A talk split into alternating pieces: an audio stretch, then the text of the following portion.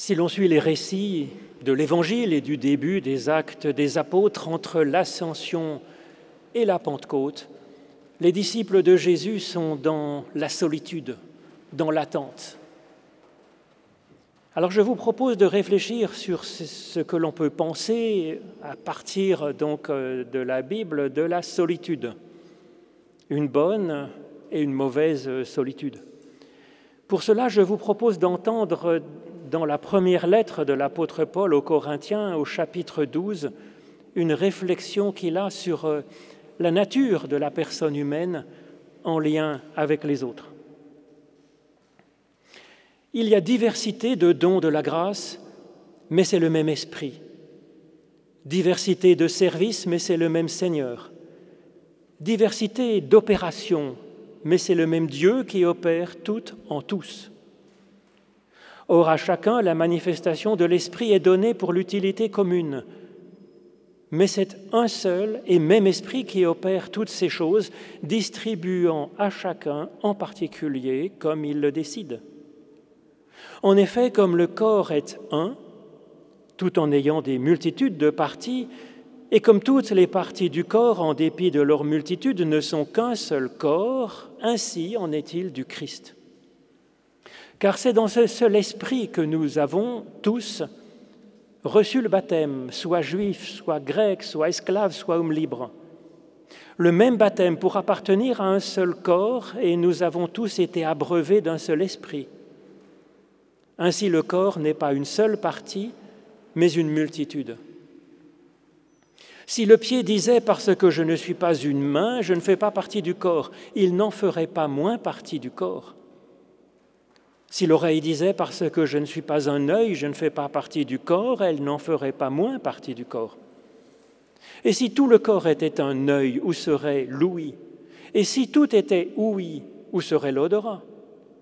En fait, Dieu a placé chacune des parties dans le corps comme il l'a voulu. Si tous étaient une seule partie, où serait le corps? Maintenant donc, il y a une multitude de parties et un seul corps. L'œil ne peut pas dire à la main, je n'ai pas besoin de toi, ni la tête dire aux pieds, je n'ai pas besoin de vous. Bien au contraire, les parties du corps qui paraissent les plus faibles sont nécessaires, et celles que nous estimons être les moins honorables du corps, nous les entourons d'un plus grand honneur. Ainsi, ce sont nos parties les moins décentes qui sont traitées avec le plus de décence, tandis que celles qui sont décentes n'en ont pas besoin, en fait. Dieu a disposé le corps de manière à donner plus d'honneur à ce qui en manquait pour qu'il n'y ait pas de division dans le corps, mais que toutes les parties du corps s'inquiètent de la même façon les unes des autres. Et si une partie du corps souffre, toutes les autres souffrent avec elle. Et si une partie du corps est glorifiée, toutes les autres se réjouissent avec elle. Vous êtes le corps du Christ. Vous en faites partie chacun pour sa part. Ensuite, dans l'Évangile selon Matthieu, je vous propose d'entendre au chapitre 5 les versets 14 à 16, un passage très connu, bien sûr. Jésus dit à la foule disparate de ceux qui sont venus par curiosité l'entendre, C'est vous qui êtes la lumière du monde. Une ville cachée sur une montagne, située sur une montagne ne peut être cachée, et on n'allume pas une lampe pour la mettre sous le boisseau, mais on la met sur le chandelier, et elle brille pour tous ceux qui sont dans la maison.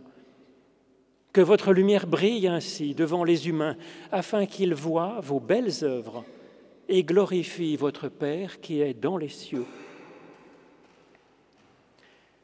Éternel, par l'étude de ces écritures anciennes, ouvre-nous à ton souffle de vie, au nom de Jésus-Christ. Amen.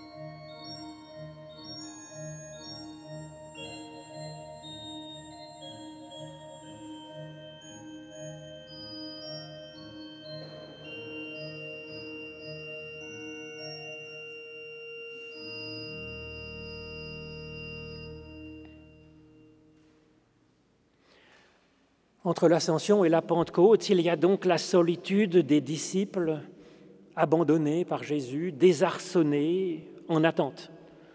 Alors ce n'est pas la première fois que les disciples sentent ainsi une coupure avec Jésus. À mon avis, c'est au moins la quatrième fois qu'ils ressentent cette coupure, révélant la difficulté de vivre les liens entre humains.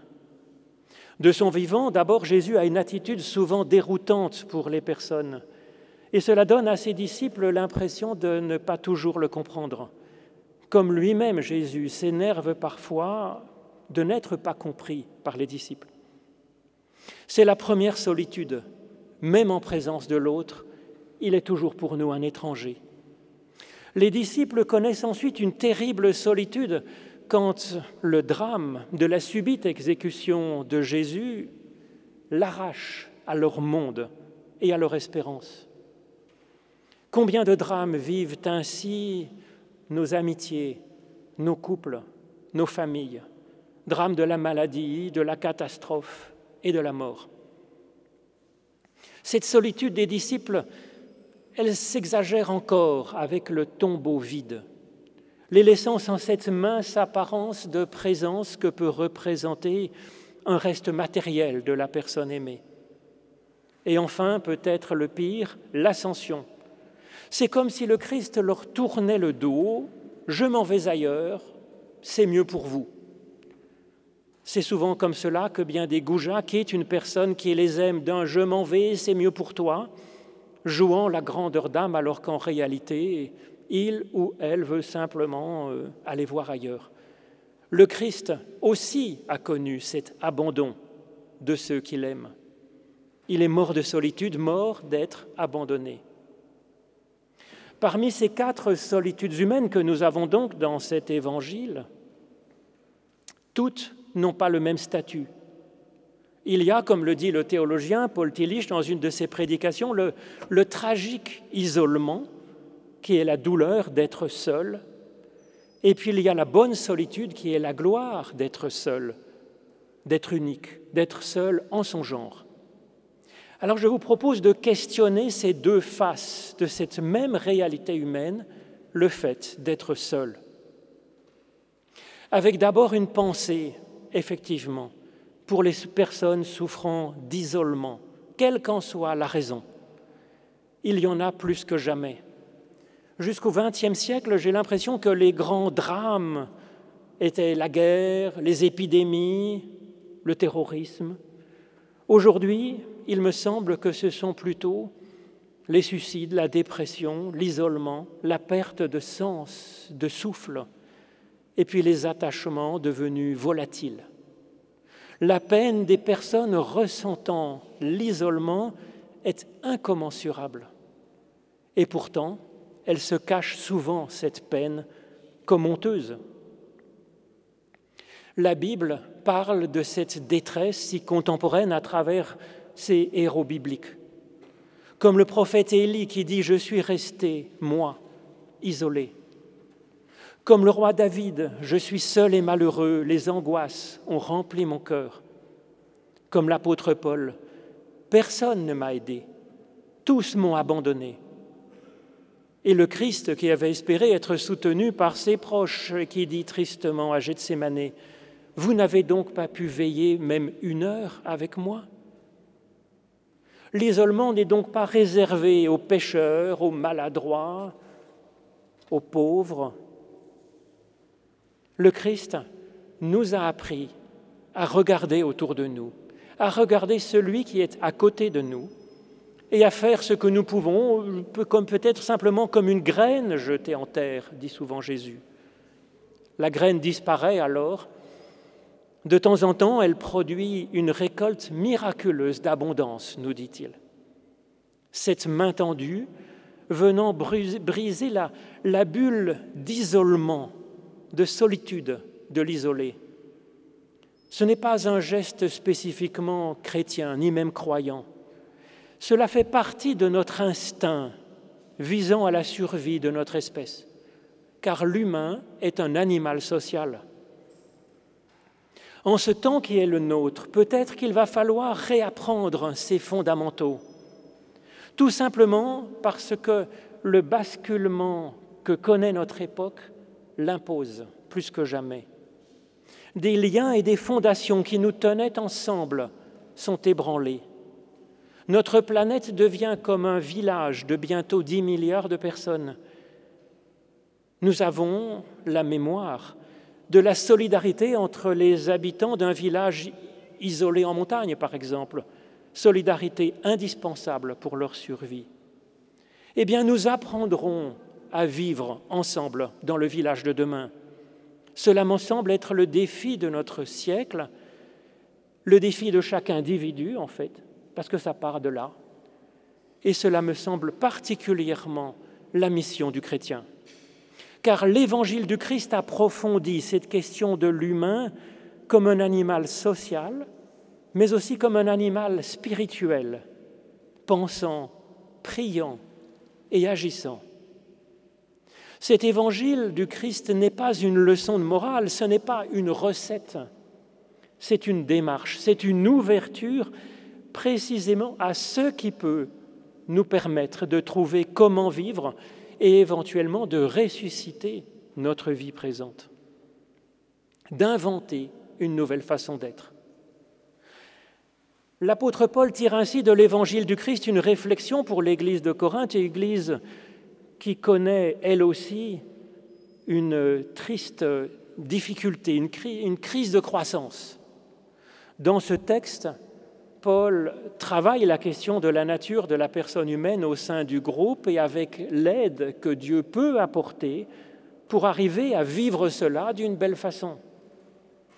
Je parlais tout à l'heure en reprenant l'expression de Tillich de la bonne solitude qui est la gloire d'être seul en son genre, à ne pas confondre avec le tragique isolement. L'apôtre Paul développe bien cela avec son image des membres différents dans un même corps. Si, Paul dit que l'œil ne peut pas dire à la main je n'ai pas besoin de toi, c'est bien qu'il y a là une des difficultés de l'Église de Corinthe. Et puis une difficulté que connaît bien sûr l'humanité en général, que nous connaissons. Notre nature, en tant qu'individu tout à fait singulier, implique une solitude, une coupure avec les autres. C'est notre condition première et c'est en fait cette unicité de notre être, une, richesse qui est reçue tout à fait mystérieusement, je trouve. Alors cette solitude glorieuse, comme le dit Tillich, est un don inestimable, mais on trouverait bien plus confortable d'être un troupeau. Parce que c'est fatigant d'être unique, en fait. Cela impose d'inventer sa propre vie et de vivre avec notre prochain qui nous semble être un extraterrestre par certains côtés.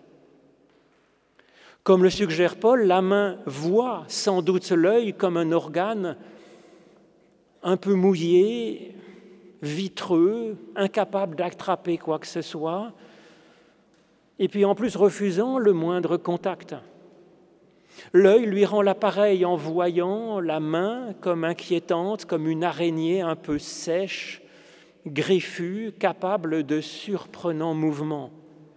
Pourtant, quel magnifique service l'œil et la main peuvent se rendre mutuellement. Et puis, quelle formidable équipe ils forment ensemble. Il faut donc saisir cette gloire d'être seul. Et c'est un travail en soi.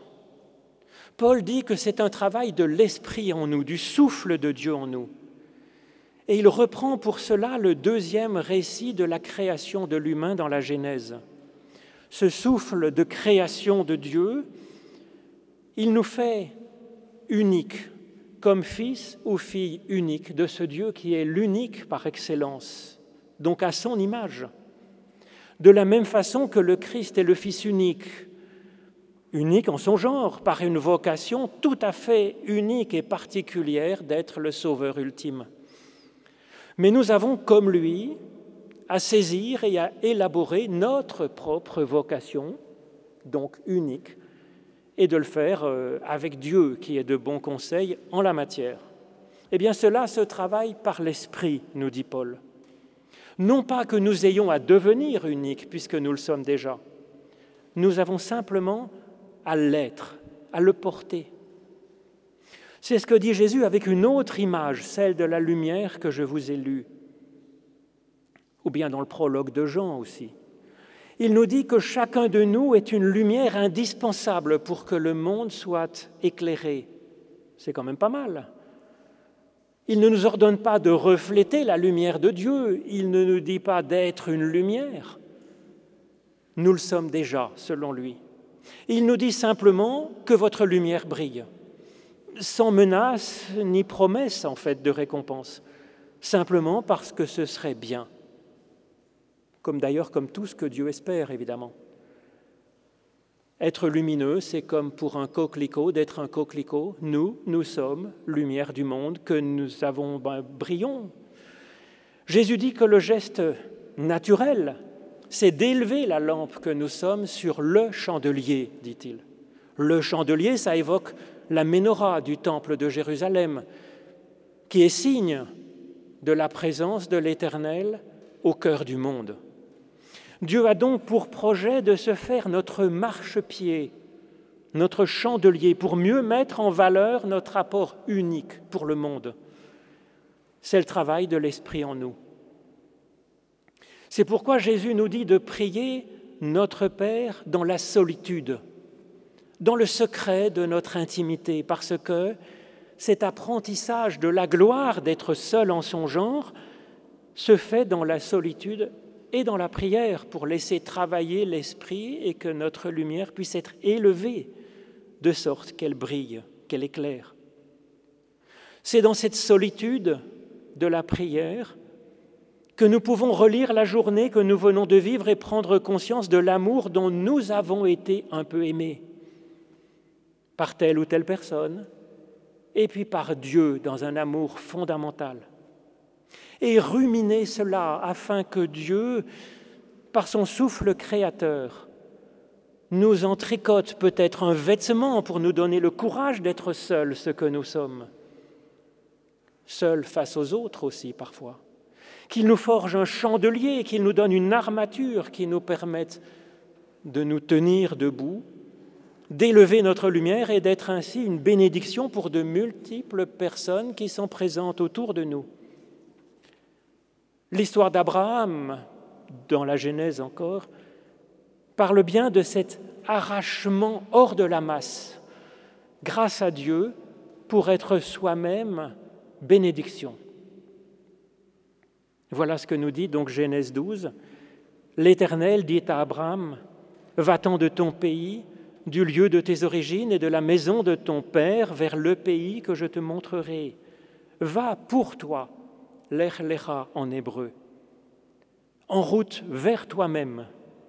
Je ferai de toi une grande nation et je te bénirai, je rendrai ton nom grand, tu seras bénédiction.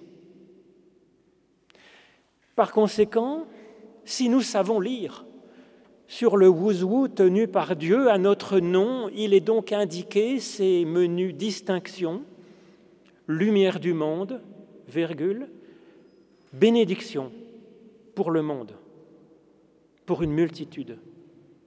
Point. Car c'est une réalité non seulement pour Dieu, mais pour le monde.